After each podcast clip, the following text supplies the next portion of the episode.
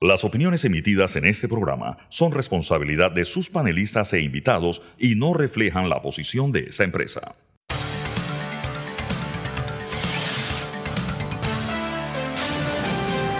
Mesa de Periodistas. Buenos días Panamá, bienvenidos a Mesa de Periodistas. Hoy en nuestra edición de jueves 17 de agosto les habla Alfonso Grimaldo de Nueva Nación. Me pueden seguir en arroba alfonso AGP, suscribirse a Nueva Nación, nuevanación.com. Nos están escuchando en la cabina de TVN Radio. Nos pueden seguir aquí en arroba TVN Radio 965 en Twitter y en Instagram. Y les recuerdo que pueden revivir las fascinantes conversaciones que tenemos aquí en Mesa de Periodistas, entrando a YouTube y Spotify y buscando Mesa de Periodistas. Hoy en el programa, estos serán los temas que estaremos tratando. Primero estaremos hablando un poco sobre la juramentación de los hermanos Martinelli Linares al Parlacén, la cual se dio luego una sesión en Nicaragua por Zoom. Eh, estaremos hablando un poco sobre eh, la legalidad de esta juramentación y también de las consecuencias jurídicas que podría traer a futuro. También el día de hoy estaremos en una entrevista con la directora ejecutiva de la Fundación para el Desarrollo de la Libertad Ciudadana, Olga Dovaldía, con quien estaremos hablando sobre eh, una modificación propuesta a la ley de transparencia que podría cercenar la capacidad de los ciudadanos de fiscalizar el gasto público. Y también estaremos hablando sobre un reciente informe que fue presentado por la Organización Internacional del Trabajo al presidente de la República sobre distintos escenarios del Fondo de Invalidez, Vejez y Muerte, y esto ata con la sustentación que dio ayer el ministro Héctor Alexander, no ante el pleno de la asamblea, sino como uno de estos cuartuchos de la asamblea súper chiquitos donde claramente se nota no tienen buena ventilación, del presupuesto de 2024. Uno pensaría que la presentación del presupuesto sería un poco más magnífica, pero no, fue un cuartito. Con eso, presentados los temas, les presento quienes se encuentran conmigo el día de hoy. Tengo el gusto que me acompaña Fernando Martínez. Buenos días. Buenos días, saludo a nuestros oyentes. También con nosotros Sabrina Bacal. Buenos días, Sabrina. Buenos días a la audiencia. Bien, empecemos con los temas antes de la entrevista. Evidentemente, lo primero que debemos comentar es la juramentación de los hermanos Martinelli ante el Parlacén. Empezamos contigo, Fernando. Bueno, eh, yo no me voy a referir tanto a los entresijos legales. Yo creo que en programas anteriores ya he expresado con suficiente eh, profundidad las implicaciones o las intenciones, mejor dicho, de eh, los dos hijos del expresidente Martinelli al yo lo pongo desde el principio, hasta a pretender ser eh, suplentes de diputados del Parlamento Centroamericano, pretensión que en mi opinión desde el principio, desde el origen mismo, no tenía otra intención que la que hoy se está demostrando, que es evadir a la justicia. Esto es, eh, la, lo que vimos ayer es una corroboración de para qué numerosas personas, ahora no diré solamente los hijos del presidente Martinelli, numerosas personas eh, acceden a estos cargos con la intención de adquirir un blindaje que les permita de una forma u otra eh, o evadir en su totalidad o eh, dilatar la acción del brazo de la justicia. Yo creo que eso está demasiado claro como para redundar en ello. Eh, bueno, ahora viene todo el debate sobre si eh, sobre la legalidad de este acto. Evidentemente, eh, lo que pasó ayer es, es la consecuencia del fracaso de tres tentativas anteriores de los hermanos Martinelli de consumar su juramentación y con ello acceder al blindaje del Parlacén. Eh, el, ayer el abogado Rodrigo Noriega dijo que de acuerdo con el artículo 25 del acta constitutiva del Parlacén, los hermanos Martinelli y Nani tendrían que viajar a una sesión en Guatemala para que el acto de ayer sea válido. yo voy a esperar que Rodrigo nos lo pueda aplicar personalmente, pero se inicia un debate alrededor de eh, lo legal o ilegal que pudo ser esta, esta acción de ayer. yo eh, prefiero referirme hoy eh, al tema de la imagen que estamos construyendo como país. O sea, Panamá, eh, y, y por supuesto, Panamá, más que muchos otros países de la región, está siendo observado, o sea, está bajo el microscopio del, de- del mundo entero. Eh, y yo siento que estamos construyendo una imagen, una identidad de país corrupto. Hace rato. Eh, y esa, esa construcción, esa mala imagen del país, eh, tarde o temprano terminará convirtiéndose en un mecanismo de, eh, de censura generalizada a nuestro país y terminará afectando aquellas cosas de las cuales supuestamente nos debemos sentir or- orgullosos como el crecimiento económico, la, la- inversión extranjera, eh, etcétera. Eh, el otro tema que me parece muy importante, me voy a referir a dos temas más. Uno eh, es la necesidad que tenemos de ver estos actos no, y a eso se refirió un poco el abogado Bartlett en una entrevista hace poco en el, en el noticiero de la mañana, de no ver estos actos aislados entre sí o desconectados. Eh, yo creo que son parte de una construcción, de una identidad dolorosa y triste, pero es, es la, la identidad que estamos construyendo.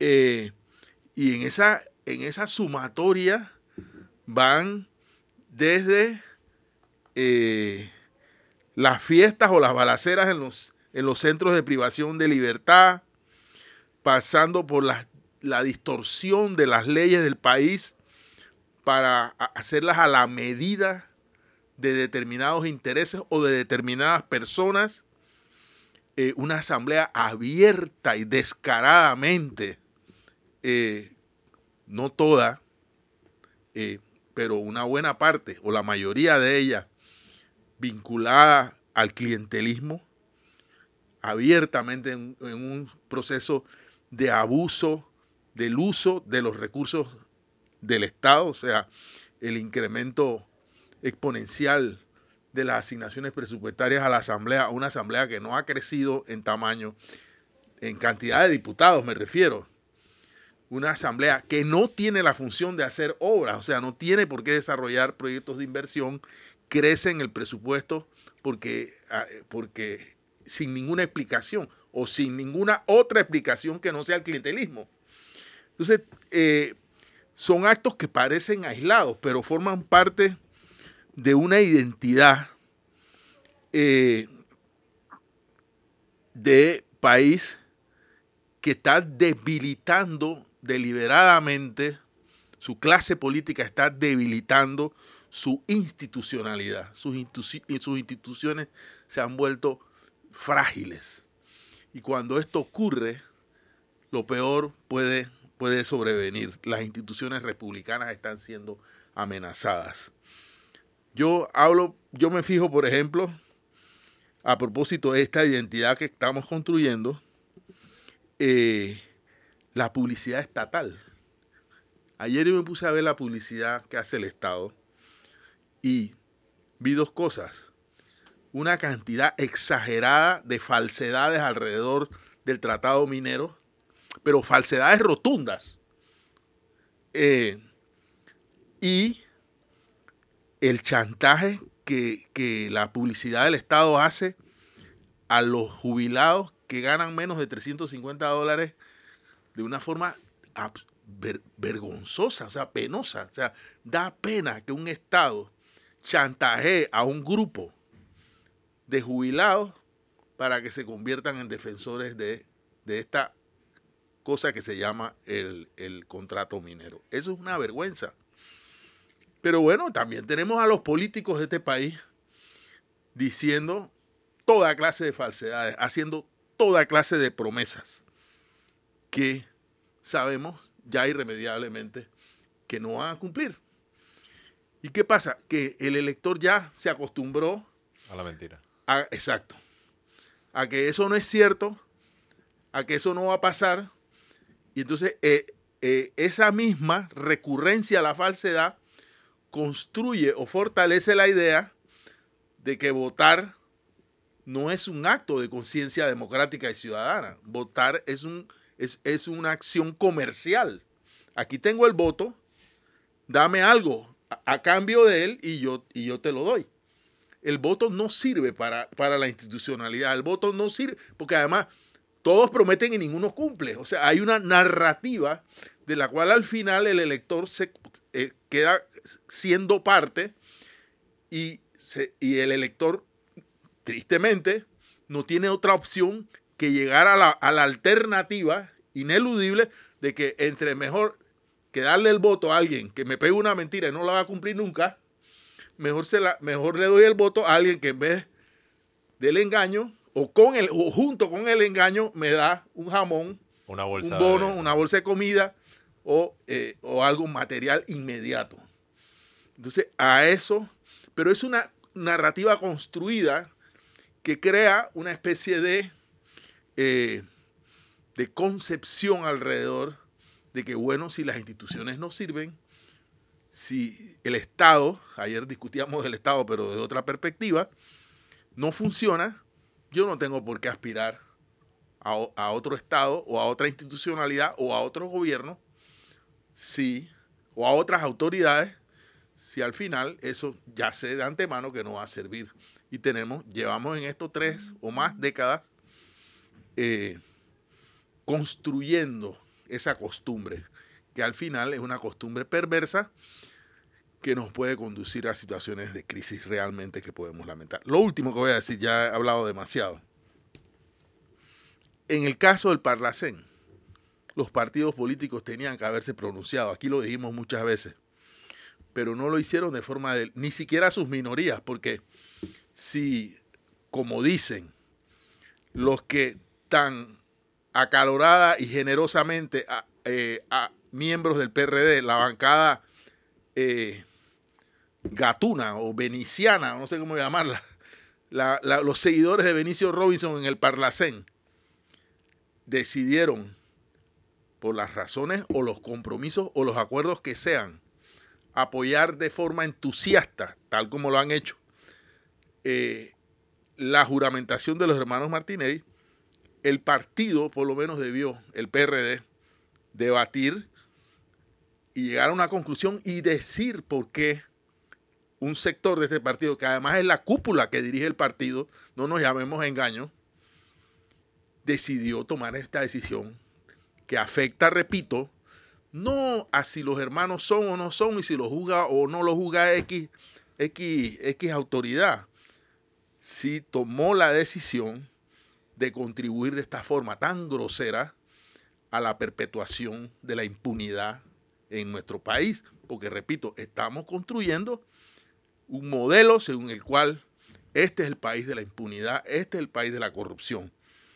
Y este país de la impunidad y la corrupción se está cerrando para aquellos que no son corruptos y que no creen en la impunidad. Entonces cuando digamos, ah, lo que pasa es que, y lo vamos a ver cuando analicemos el caso Blue Apple, no, lo que pasa es que siempre contratamos a las mismas empresas. Las mismas empresas que contrató Martinelli, que se declararon culpables, están culpables en el caso que vamos a ver a partir del martes de Blue Apple. Se declararon culpables y buscaron acuerdos de pena. Bueno, esas mismas empresas contrataron con el señor Varela y esas mismas empresas están contratando con el señor Cortizo. Entonces, pero exacto, construya, hagamos esta reflexión y pensemos, bueno, ¿por qué son siempre las mismas empresas? Hombre, porque las empresas que no están dispuestas a pagar coima o que no forman parte del círculo de la corrupción, no entran en la jugada. Entonces, ¿qué país es este? Este país es el país de las mismas empresas, que incluso se declaran culpables y siguen haciendo lo mismo en los gobiernos sucesivos. Porque la declaración de culpabilidad, entre otras cosas, no generó para ellos una condena tan contundente como para que no siguieran operando. Y aquí me va a decir Sabrina, por eso yo dije que después de Odebrecht, nadie, ningún gobierno debía contratar a Odebrecht, porque es verdad, Sabrina lo ha dicho demasiadas veces. Pero pasó. Pero pasó y sigue pasando. Entonces, e, e, esa es la realidad que tristemente estamos construyendo. Y decía que los partidos se tienen que pronunciar. Los partidos, si son partidos, pero no lo son, tendrían que haberse pronunciado. Y la última perla se la voy a regalar a Martín Torrijos. Martín Torrijos hizo alianza con el Partido Popular. Pero el señor José Ramos ha militado de forma fervorosa a favor de la impunidad en el caso del Parlacén. Y yo soy de los que piensa que si Martín Torrijos no dice nada, es el señor José Ramos, diputado del Parlacén del Partido Popular, le estaría haciendo un grave daño a su campaña política. Entonces, eh, porque aquí las cosas son concretas, o sea, no hay que, ah, no, que ahora voy a mirar para otro lado. No, aquí no caben las miradas para otro lado. Aquí o decimos por dónde camina, por dónde debe caminar el país, o simplemente no nos podemos hacer de la, de la, de la vista gorda. Y el discurso de Martín Torrijos contra la corrupción en el actual gobierno, que ha sido un discurso contundente, perdería legitimidad si no reconoce que un diputado del partido que lo apoya y que lo postuló está cometiendo un acto de corrupción. Yo lo dejo ahí. Sabrina, por favor. Sí, eh, como bien ha dicho Nando, el tema del Parlacén es bastante parecido al tema de Odebrecht y de varias otras empresas corruptas. Ahí han sido cómplices y aliados todos los partidos políticos. Todos los expresidentes, eh, creo que con la excepción de Endara, han utilizado el Parlacén como eh, manto de inmunidad. Me dirán que no es inmunidad absoluta porque los juzga la Corte, pero como medida para eh, parar un proceso en el Ministerio Público y continuarlo en la, en la Corte. Básicamente buscando una forma de evadir la justicia. Y me resultó especialmente indignante escuchar anoche al diputado del Parlacén por Cambio Democrático, Carlos Oten, Auten, no sé ni cómo se pronuncia el apellido, ya es la segunda vez que me indigna, eh, este es el mismo diputado que dijo, que hizo apología de la violencia y dijo, si no juramentan a los muchachos Martinelli, aquí puede pasar lo que pasó en, el, en Ecuador, donde asesinaron un candidato presidencial y han seguido asesinando candidatos y las elecciones son el domingo. Este señor tiene denuncias por, por violencia doméstica y este señor tiene además fue detenido por agresión policial. Pues bien, yo lo escuché anoche diciendo eh, nada más y nada menos que con la juramentación de los hermanos Martinelli Linares se hizo justicia. ¿Y por qué se hizo justicia? Por, él habló en Telemetro Reporta y tengo que citar la fuente. ¿Y por qué se hizo justicia? Porque es que el Ministerio Público tiene fiscales corruptos. Esta es una persona, y voy a repetirlo, que ha sido detenido por agresión contra la policía y denunciado por violencia doméstica. Esa es una persona que no puede esbozar una idea completa. Lo hemos tratado, yo he tratado de escucharlo y realmente me, me, me, revuelve el estómago su nivel de ignorancia, pero al nivel de ignorancia hay que sumarle el nivel de cinismo, porque es un señor que habla de justicia y hable, habla de quién imparte y quién no imparte justicia, cuando él mismo ha sido detenido y denunciado. Y él es uno de los que representa a Panamá en el Parlacén. El otro, que es el presidente del Parlacén, es PRD, eh, está muy activo en la campaña de José Gabriel eh, Carrizo, el señor Amado Cerrut. Eh, me puse a buscar ayer declaraciones que ha hecho o declaraciones que ha hecho el Parlacén, porque como todos sabemos, Centroamérica vive momentos donde la democracia está amenazada, donde hay eh, denuncias de violación de derechos humanos en algunos países.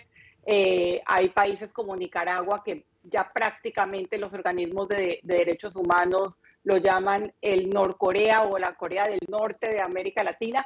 Y quiero que sepan que, por ejemplo, ayer eh, Daniel Ortega confiscó una universidad, así, dijo que estaba cometiendo actos de terrorismo y tranquilamente la confiscó y el Parlacén no hace nada. absolutamente nada ni se pronuncian nada. Entonces, tanto si tomamos las declaraciones del señor Oten y tomamos la falta de declaración del Parlacén de los temas de integración centroamericana y los temas de democracia, podemos confirmar que el Parlacén es una cueva de ladrones y es una cueva de ladrones no solo para los hijos del señor Martinelli, lo ha sido para todos los expresidentes y funcionarios panameños que lo han utilizado para eso.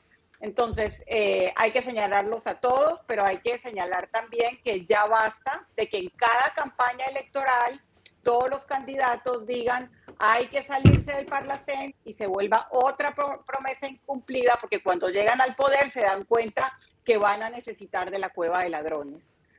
Realmente vergonzoso.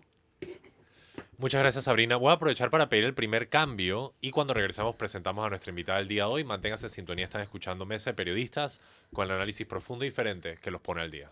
Ya regresamos. Y estamos de regreso en Mesa de Periodistas con el análisis profundo y diferente que los pone al día. Les recuerdo, les Alfonso Grimaldo de Nueva Nación. Me acompaña Fernando Martínez, Sabrina Bacal, ya se incorpora a Mesa de Periodistas la directora ejecutiva de la Fundación para el Desarrollo de la Libertad Ciudadana, amiga del programa Olga Ovaldía. Buenos días. Buenos días, gracias por la invitación. Bueno, hoy vamos a hablar con Olga sobre el tema de la ley de transparencia. Antes tenemos que cubrir un tema de derechos humanos, así que sin más le paso la palabra a Sabrina Bacal. Hola, eh, bueno, creo que todos vimos horrorizados, tanto en redes sociales como en algunos medios de comunicación, como en Vía Israel a plena luz del día, un hombre eh, agredió y dejó inconsciente a una mujer trans en la calle. Una de las cosas que, a mí más me indignó eh, y que lo sigo viendo todos los días en nuestra sociedad eran los comentarios de los transeúntes que, que filmaban o pasaban y decían, ah, no, es que es un cueco, esa era la palabra que usaban, ah, no, es que es un trans. Entonces justificaban un intento de homicidio, porque, porque casi la mata, casi mata ese hombre desquiciado a, esa mujer trans por, eh, porque hace parte de un grupo diverso sexualmente. Eh, y, y, seguían indiferentes y se burlaban. O sea, en Panamá todavía tenemos seres humanos, personas, miembros de nuestra sociedad y tengo que decir incluso personas que han ocupado cargos públicos, porque me ha, tocado debatir con ellos en privado, que desacreditan la opinión de alguien y le dicen, no, lo que pasa es que él es cueco. O sea, es una cosa tan indignante desde cualquier punto de vista. Adultos que se burlaban de la escena, la policía que se, que se demoró en llegar y quienes salieron a detener al agresor que ojalá pague muchos años en la cárcel, ojalá estudiantes. Y yo siempre eh, he sentido, y se lo he dicho a algunas personas, que, que, la forma de discriminar y de pensar que los derechos humanos son solamente para gentes igual, parecidos a nosotros y no para todo el mundo, eh, y la forma de, de, promover la desigualdad en nuestro país es de, de, las generaciones, de nuestra generación y de las generaciones anteriores. Los jóvenes no ven diferencias porque no hay diferencias no las hay. Todos tenemos los mismos derechos.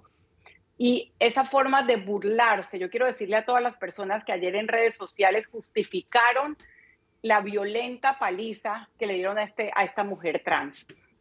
Eh, ustedes no son mejores que el diputado del Parlacén que está justificando la, la corrupción, son exactamente iguales, son igual de cuestionables éticamente. Y quiero darle un aplauso como hizo mucha gente para los estudiantes eh, que actuaron correctamente, protegieron a la mujer trans agredida y detuvieron al agresor. Olga, tus comentarios. A mí siempre me sorprende que en esta época que deberíamos estar en otro lugar con los derechos humanos, cuando ya hablamos de derechos humanos de cuarta generación y todavía se comienzan a perfilar unos de quinta generación, estemos en un momento en que el retroceso, las polarizaciones, eh, nos han llevado a un lugar donde estamos nuevamente viendo esa, esa separación mental entre ellos y nosotros y que se ha exacerbado por personas en los más altos puestos políticos. porque no podemos, no podemos sustraernos de la realidad que tenemos voces políticas en Panamá que están promoviendo esa discriminación, que están promoviendo ese no incorporar a todos los seres humanos dentro del mismo plano de humanidad. Y que no podemos olvidar que esto es muy reciente, que en la historia de la humanidad tenemos 17 segundos, que eh, si vemos el, Día de la Humanidad en 24 horas, desde la, desde la Carta de los Derechos Humanos de 1948. Y yo creo que no es exagerado eh, recordar que justo antes de ese momento, que en ese momento de la humanidad que se logra suscribir la carta, era porque veníamos de la carnicería más espantosa que había vivido la humanidad en esa clasificación de seres humanos diferentes, donde efectivamente las poblaciones más vulnerables son siempre las más golpeadas. Creo además que hay que hacer una correlación que no siempre hacemos entre derechos humanos y los impactos de la corrupción. ¿Por qué? porque todas las condiciones siendo iguales, y estos son estudios de Transparencia Internacional, pero también de otras organizaciones, y hay un estudio que publicamos en Panamá hace un año en América Latina sobre esto, todas las condiciones siendo iguales, resulta que a las poblaciones vulnerables la corrupción le pega más duro. La corrupción en la policía, la corrupción en los servicios médicos, la corrupción en la educación le pega más duro a las poblaciones minoritarias y vulnerables por las razones que sean. Si la vulneración es por su eh, eh, identidad de género o por su preferencia sexual o por su proveniencia étnica o por su situación geográfica o por su discapacidad o por su sexo, son condiciones terribles. Lo que vivimos ayer, y mira, yo ayer tuve un día bien complejo. Em, y yo no vi estas imágenes sino tarde en la noche. Y yo he de confesarte que tuve una reacción física, física. ¿Cómo es posible? Además, siento que además Ojalá pudiéramos establecer eso que tiene algunas convenciones, como la Convención de los Derechos del Niño, donde tú no puedes usar imágenes del niño para revictimizarlo, porque esta imagen que corre de este hombre pateando a este ser humano, que obviamente ya está laxo en el suelo, la imagen que yo vi la tuve que quitar de mis ojos, porque era la imagen de este hombre claramente enajenado, pateando la cabeza de un ser humano que ya está laxo en el suelo. Y esto no lo podemos separar de, esa, de ese evento que ocurrió hace unos meses atrás a la salida de una discoteca en Obarrio, donde le hicieron esta golpiza a este chico, eh, bien joven también, y que hay videos. O sea, ¿dónde está nuestra humanidad? Realmente eh, suscribo cada palabra y pienso que como colectivo en el país tenemos que mirarlo. Fernando, un comentario breve. Eh, quiero ver el tema, desde luego yo sé perfectamente que se trata de un tema de derechos humanos. Eh, aquí hay personas que han satanizado el tema de los derechos humanos cuando se trata de la comunidad LGTB. Es decir, cuando se trata de ellos no se puede hablar de derechos humanos. Eh, pero lo de ayer demuestra que efectivamente, tristemente, tenemos una sociedad en la cual la homofobia es una realidad en el, en el imaginario de una cantidad importantísima de la población panameña, la, la homofobia es una, es una realidad. Y eh, no quiero pensar que hasta el punto de que una conducta criminal está, estaría justificada por las preferencias sexuales de la persona que está cometiendo perdón, que está siendo victimizada. Eh, yo no creo que una, conducta criminal es una conducta criminal. No importa de quién se trate, un ser humano es un ser humano. No importan sus preferencias sexuales. Y eh, porque si nos vamos por ese camino, vamos a terminar en los llamados crímenes de odio, cuya sustentación eh, o cuyo fundamento es ese. Entonces, eh, quiero también señalar que cuando estas cosas ocurren, eh, nosotros tenemos algunos problemas para cubrir estos temas, precisamente porque queremos hacer de la forma más respetuosa posible. Y lo de ayer, bueno, es lo que aquí llaman una, una nota policiva en realidad, un hecho que, que no debió, pero se convirtió en un tema de mayor, de mayor calado. Y eh, debe servir para que reflexionemos como sociedad sobre eh, nuestra conducta. de todos, de todos, de los comunicadores. Yo personalmente no creo en el, en- el amarillismo, pero vivo en un mundo en el cual la comunicación se ha mercantal- mercantilizado.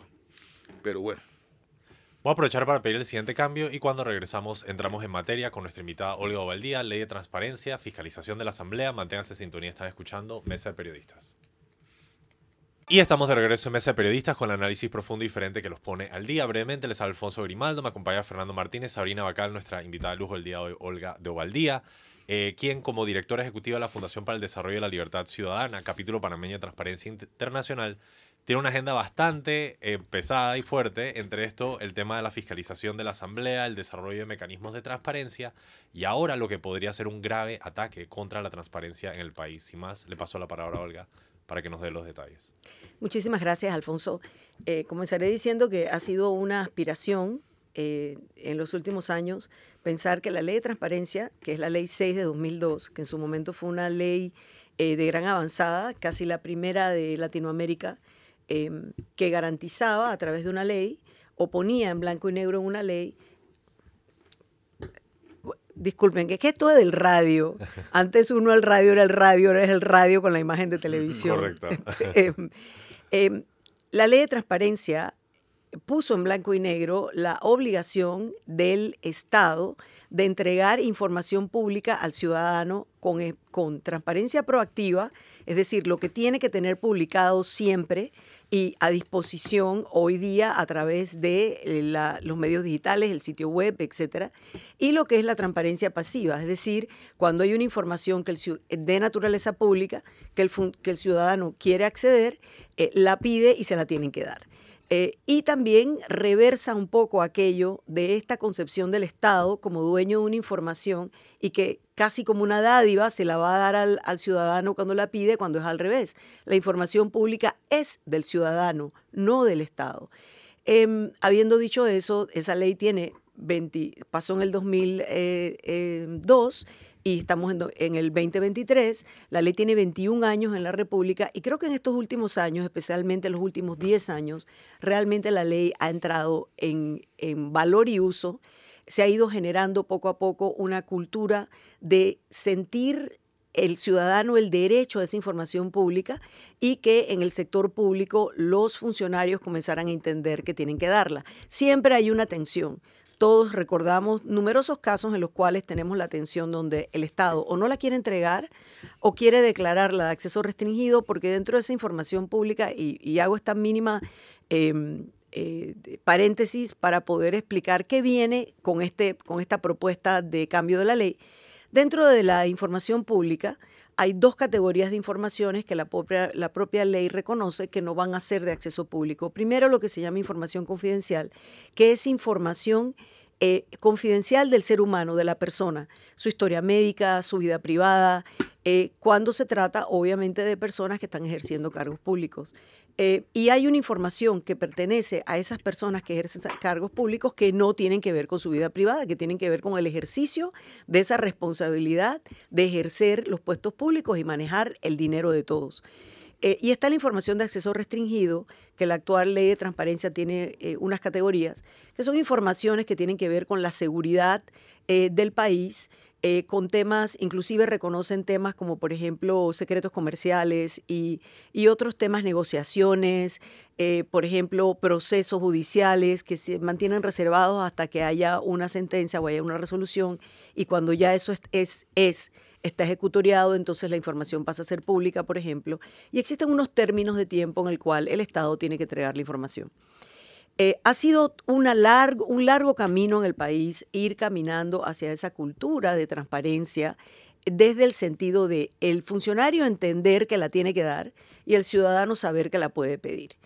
Eh, en ese camino ha habido avances y retrocesos y ahora nosotros teníamos esta aspiración, lo hemos puesto en distintos lugares, hemos hecho aportes, etc. Y por nosotros quiero decir la Fundación Libertad Ciudadana y otras organizaciones de sociedad civil y también gremios de periodistas, eh, de profesionales, eh, y gente que se sirve de la información pública, porque no es nada más para cosas políticas y no es nada más para temas de este tipo, sino eh, los institutos de investigación, los gremios profesionales, las asociaciones que, tienen, que protegen sectores económicos o que trabajan sectores económicos, los sectíferos sociales, todo el sector privado, porque la verdad es que la competitividad del país y, por ejemplo, la libre competencia empresarial está basada en esa acceso a la información.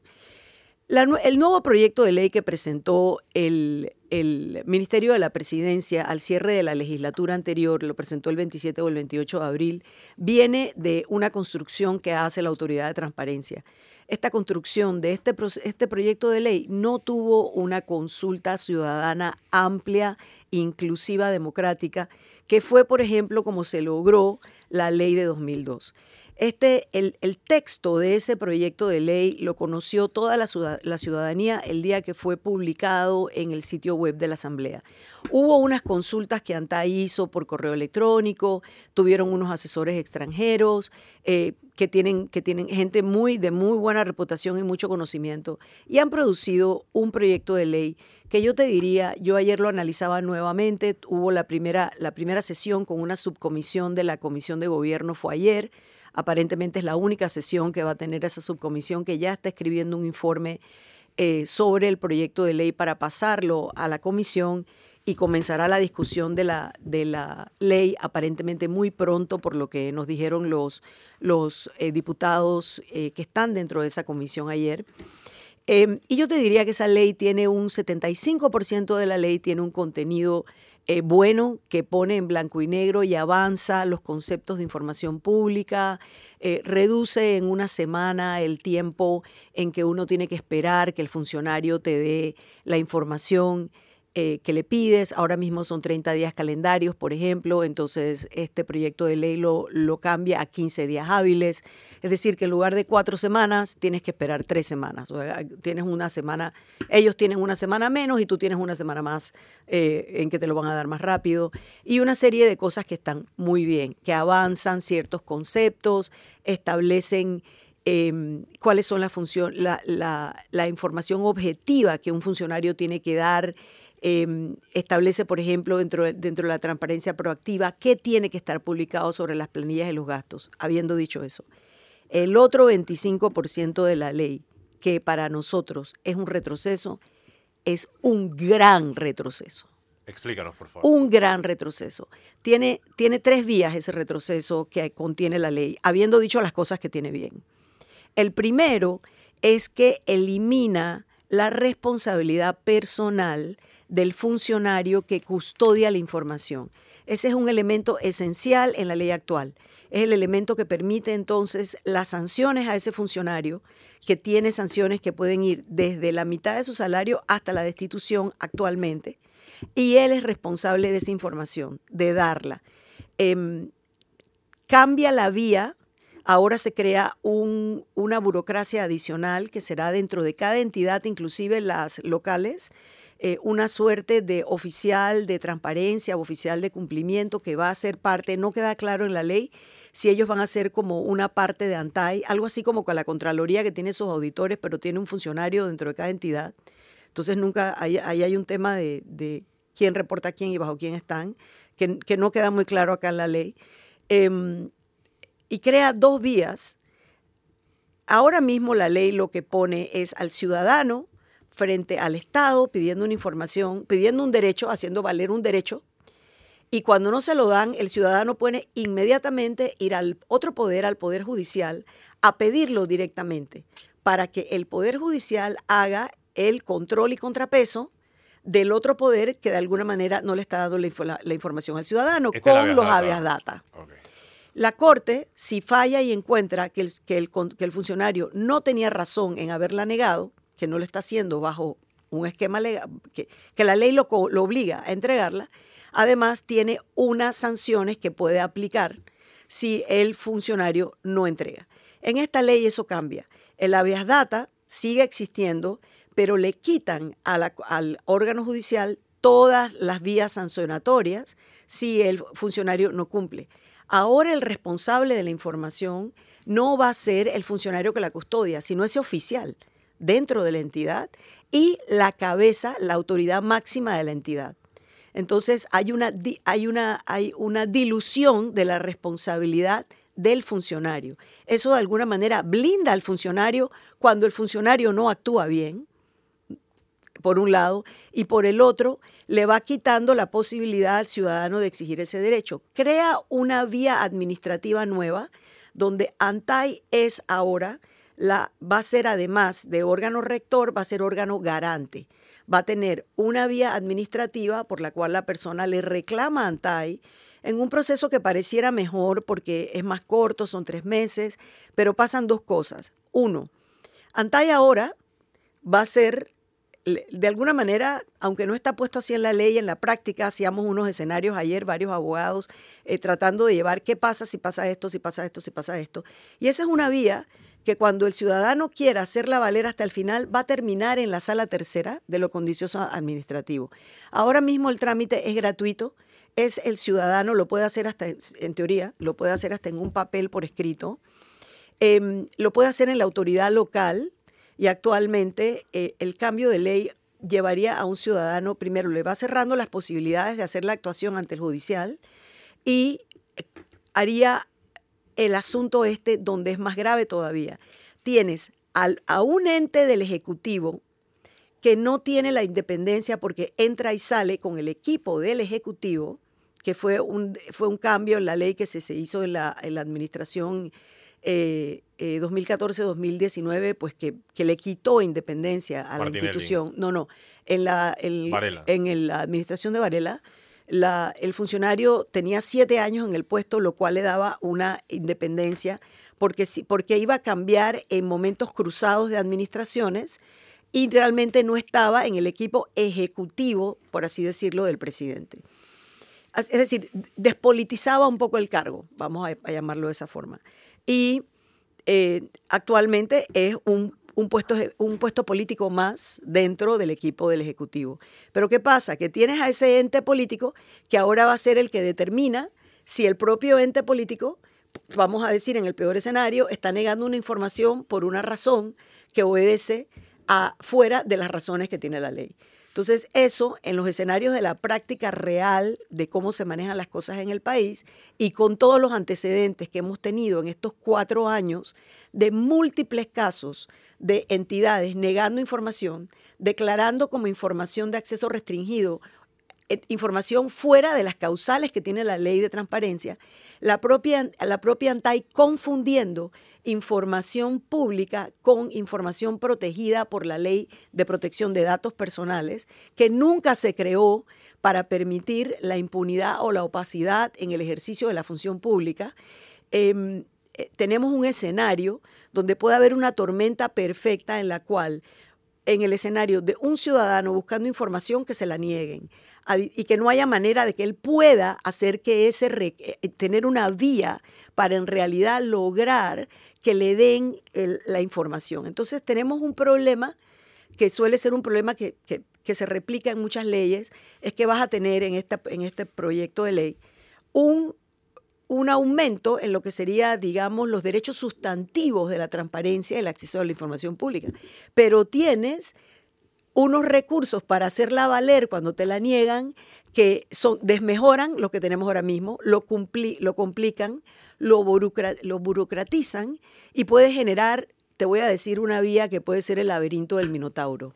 Porque el, el, ciudadano va a entrar a un laberinto en el cual, vamos a decir, en cada instancia te la niegan como llegas. Porque además, el que va a estar siendo el garante en ese proceso administrativo es, el, es, un, es un ente político que pertenece al Ejecutivo. Estás bajando o quitando esa, esa separación de poderes que de alguna u otra manera garantiza el, el, balance y contrapeso de la rendición de cuentas y del control de un ente sobre el otro. Y Antai quedaría en una posición supra. En un momento dado, Antai tendría en, esa, en ese vía administrativo, vamos a decir, eh, lucubrando una, eh, un fallo o una decisión administrativa de, ese, de esa nueva instancia, tendrías un ANTAI que dictaría a los otros tres poderes del Estado e inclusive a, la- a las instituciones de control. Entonces, a mí no me queda claro ese proceso.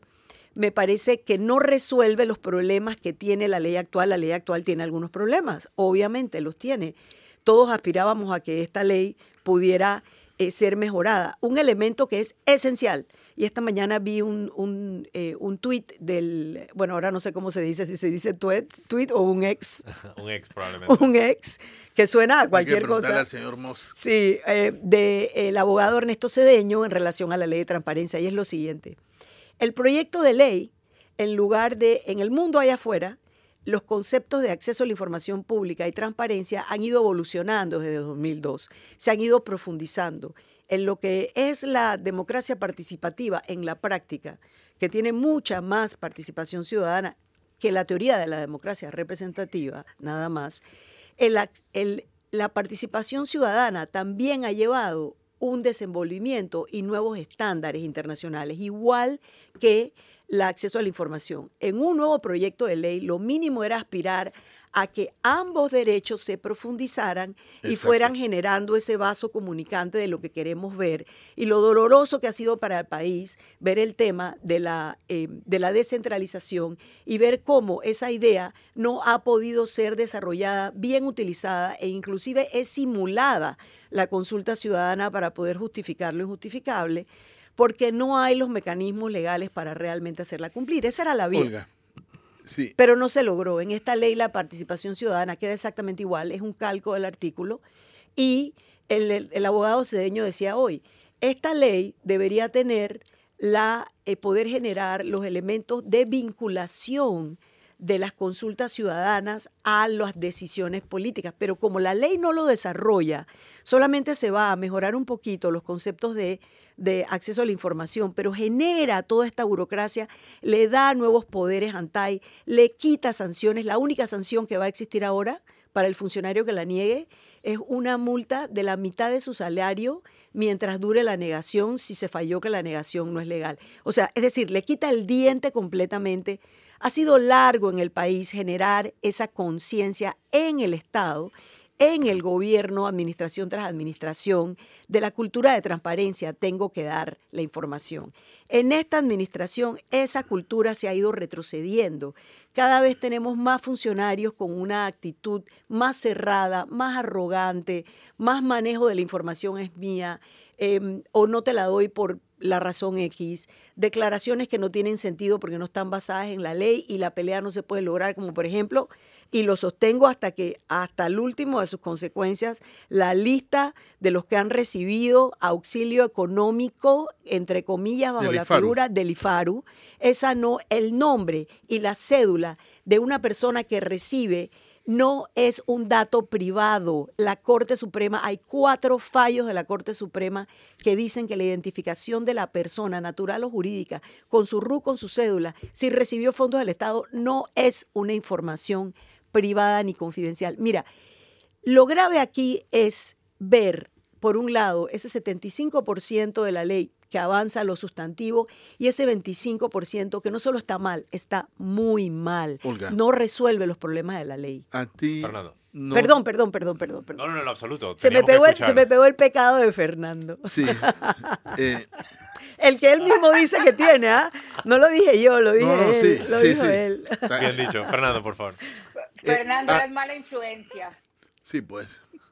O buena, depende, ¿no? Bueno, es que yo aquí en, en mesa con bueno. ustedes me el siento tiempo en apremia. casa. El tiempo apremia. Eh, ¿A ti no te parece sospechoso que el mismo El gobierno, momento. que el mismo gobierno, claro, que el mismo gobierno que eh, le pone un blindaje a los apoyos económicos, a las ayudas económicas, auxilio económico, no sé cómo le llama el IFARU, que el mismo gobierno que le ha puesto un blindaje a los auditores de la Contraloría, que ha aumentado la discrecionalidad del auditor, el mismo gobierno, ese mismo gobierno que eh, sea el proponente de esta ley. Es decir, el momento en que lo hace es muy sospechoso. Yo por lo menos me arriesgo a pensar que ese 75% de bueno que tiene la ley no va a quedar en una ley después que pase el filtro de los diputados. Además, se van, van a ocurrir cambios en ese 75% que la van a afectar.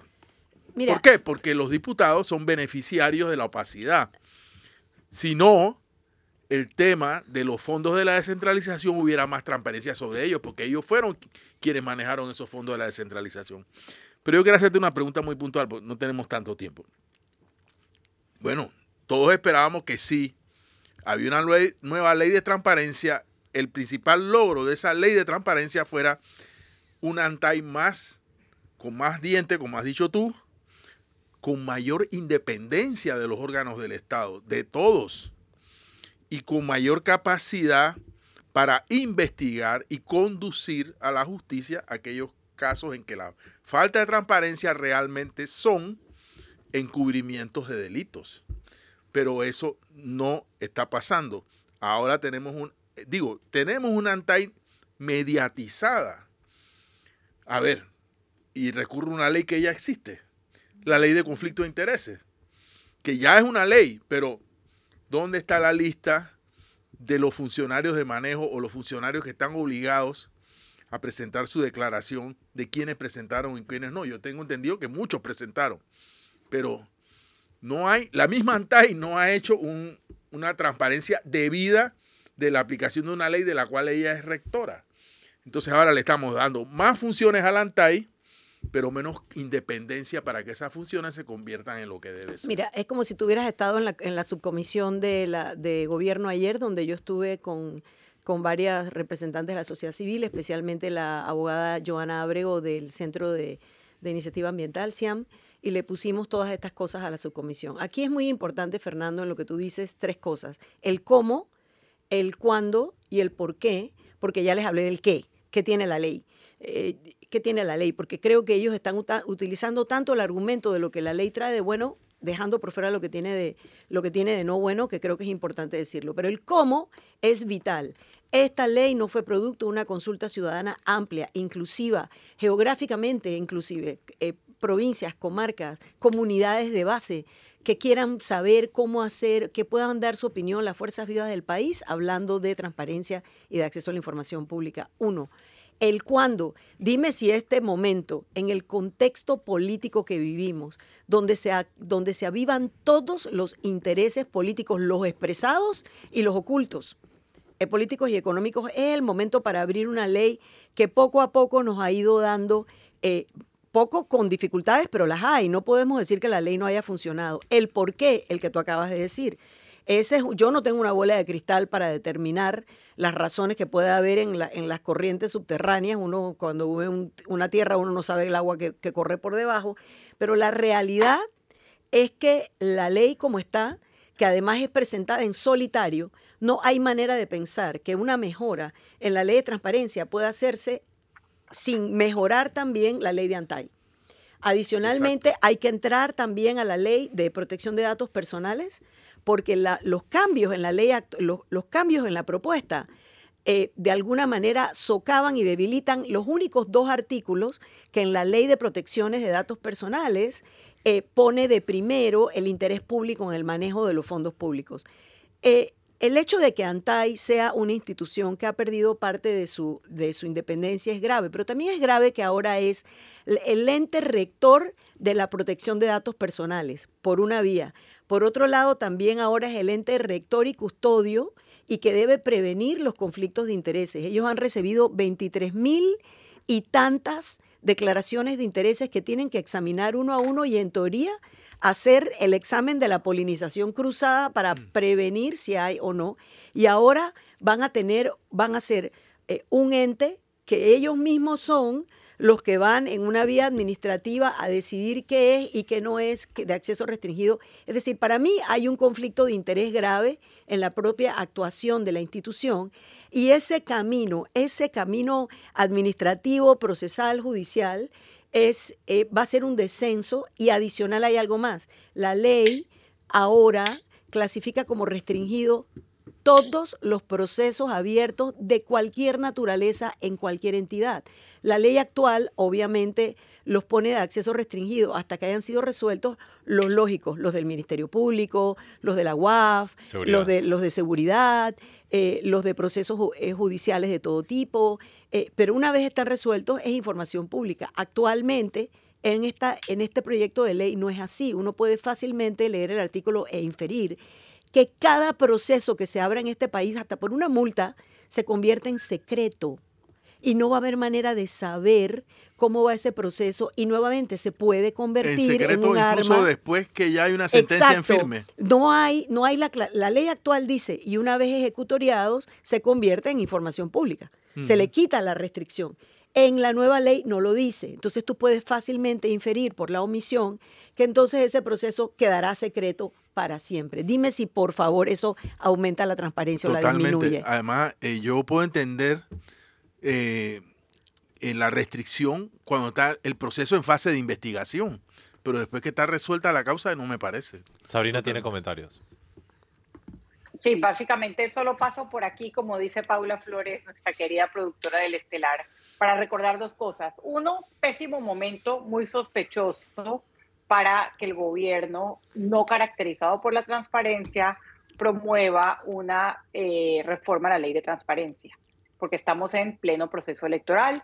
Hay voces calificadas que hablan abiertamente del uso de recursos del Estado para la campaña política y de instituciones del Estado como la ANTAI. Y también recuerdo que la última vez que supimos del ANTAI, eh, antes de, este, pues de esta propuesta de reforma a la ley, fue cuando multó al diario La Prensa por utilizar una fotografía del diputado Benicio Robinson. Así que eh, creo que eso habla de cuán inconveniente y sospechoso es esta, esta propuesta de reforma. Olga, yo quisiera hacer una pregunta ya al, casi al cierre del tiempo y es eh, cómo se está dando el proceso de evitar que esta ley sea aprobada. ¿Cómo evitamos que tienen 21 años de transparencia a la basura a la Asamblea Nacional? Desde, la, desde las organizaciones que son aliadas nuestras que trabajamos estos temas, estamos reuniéndonos, estamos haciendo oposiciones conjuntas a mí me quedó muy claro ayer en la asistencia a la subcomisión que, que fue nombrada por el, por el presidente de la comisión, Leandro Ávila, nombró una subcomisión de tres diputados dentro de la, de la comisión para hacer una evaluación de la ley. Eh, si entendí bien lo que se habló ayer, espero haberlo entendido bien, la, comisión no se la subcomisión no se reúne más, solo tuvo esa única reunión. El presidente de la, de la subcomisión, que es el diputado Eugenio Bernal, Em, creo que él es diputado por el área de Veraguas, no sé cuál de los circuitos, eh, dijo que ellos van a escribir su informe y la, eh, la otra comisionada que estaba ahí, la, la eh, diputada Corina Cano, dijo que la voluntad política de ellos es discutir la ley. Porque nuestra posición era que no es el momento, que debe hacerse una amplia consulta ciudadana, que la comisión está en todo su derecho de hacer. La comisión pudiera elevarse de su, de su posición, generar una confianza en la ciudadanía y abrir una gran consulta ciudadana. Em, no quedó claro ayer si lo van a hacer y cómo lo van a hacer, solamente que las palabras textuales, y había mucha gente en la, en la subcomisión, no estoy diciendo nada, había periodistas en el cuarto, en, las, en el salón, ella, eh, la diputada, eh, dijo, nuestra voluntad política es discutir esta ley y pasarla. Por lo tanto, nuestra voluntad del lado de la sociedad civil, y aquí yo invito a ustedes, los medios, el Colegio Nacional, el, el, el CNP, el Forum, todos los periodistas, los dueños de medios, las organizaciones que hacen investigaciones, los investigadores sociales, los artistas, los escritores. Ahora estamos en medio de la, feria del libro. Todas las personas que escribimos y tenemos libros publicados en este país sabemos que estamos montados sobre la ley de sobre el derecho fundamental de la libertad de expresión y el acceso a la información pública y la transparencia son intrínsecos a ese derecho fundamental. Y aprovecho para preguntarte, los radioescuchas que están preocupados sobre el tema, ¿cómo hacen para ponerse en contacto contigo? y, Conmigo en Libertad Ciudadana, eh, que, tenemos nuestro sitio web que es Libertad hasta la T Ciudadana, nos pueden escribir por todas nuestras redes, también a nuestro correo electrónico libertad arroba libertadciudadana.org, pero por favor, escríbanle a los diputados escríbanle al presidente de la Comisión de Gobierno, Leandro Ávila. Él tiene su correo como todos los diputados, que es la primera letra, el apellido, arroba. Y también a la Comisión de Gobierno, que es C, em, eh, subrayado bajo, em, C, subrayado bajo gobierno, arroba asamblea.go.pa y díganle su sentir. Sí. No queremos que en un momento político como este se abra esa ley. Queremos que se mejore, queremos que se discuta, queremos que se aumente, queremos más vinculación a las decisiones ciudadanas, todo eso, pero eso tiene su momento. Así que el cómo realmente es, es de- es desdichado, no hubo una consulta ciudadana. El qué, la ley tiene 75% bueno y el 25% malo es muy malo. Y el cuándo, el ahora, francamente no es el momento. Y el por qué no lo sabemos. Si son cuatro elementos, ya tuvimos el, el out, ¿no? Tenemos, tenemos tres, bueno, son tres strikes, no cuatro, pero que ponte, tenemos tres de- strikes, nos ponchamos. Ya Sí. nos ponchamos. Nos ponchamos. Y nos ponchamos con el tiempo también. Con eso llegamos al cierre eh, y sencillamente quiero reiterar algo que has comentado, Olga, que me parece bastante importante, que es menos acceso a la información es igual a menos participación ciudadana. Sí, sí, sí. Así que hoy los radioescuchas tienen la oportunidad de escribirle un correo a Leandro Ávila, lavila.asamblea.gov.pa y hacer sentir su voluntad de que en estos tiempos electorales una ley que impide el acceso a la información no da buena espina en una ciudadanía que ya desconfía del gobierno. Olga, 15 segundos de cierre. Invitar a todos a la Feria del Libro. Ah, bueno, excelente, excelente cierre. Buen comercial. Con eso llegamos al cierre del programa. Espero que lo hayan disfrutado. Un programa pacado con mucha información. Muchas gracias a Sabrina Bacal. Gracias a nuestra audiencia. Muchas gracias a Fernando Martínez. Saludos a nuestros oyentes. Muchas gracias a nuestra invitada lujo, Olga Ovaldía. Ah, ¿Puedes decir algo para cerrar? Ah, pensé que ya estaba afuera. Eh, gracias, gracias realmente. Contactar a nuestros diputados es parte de esa libertad. Contactemos. Creo que como ciudadanía nos falta esa voz, contactar, hacer sentir. Ellos en teoría nos representan, hagamos valer esa representación. Y están ganando salario, póngalos a leer correos. Con- Y sobre todo, muchas gracias a nuestro querido público. Les recuerdo, tiene una cita mañana a las 8 de la mañana aquí en Mesa de Periodistas con el análisis profundo y diferente que los pone al día. Feliz jueves.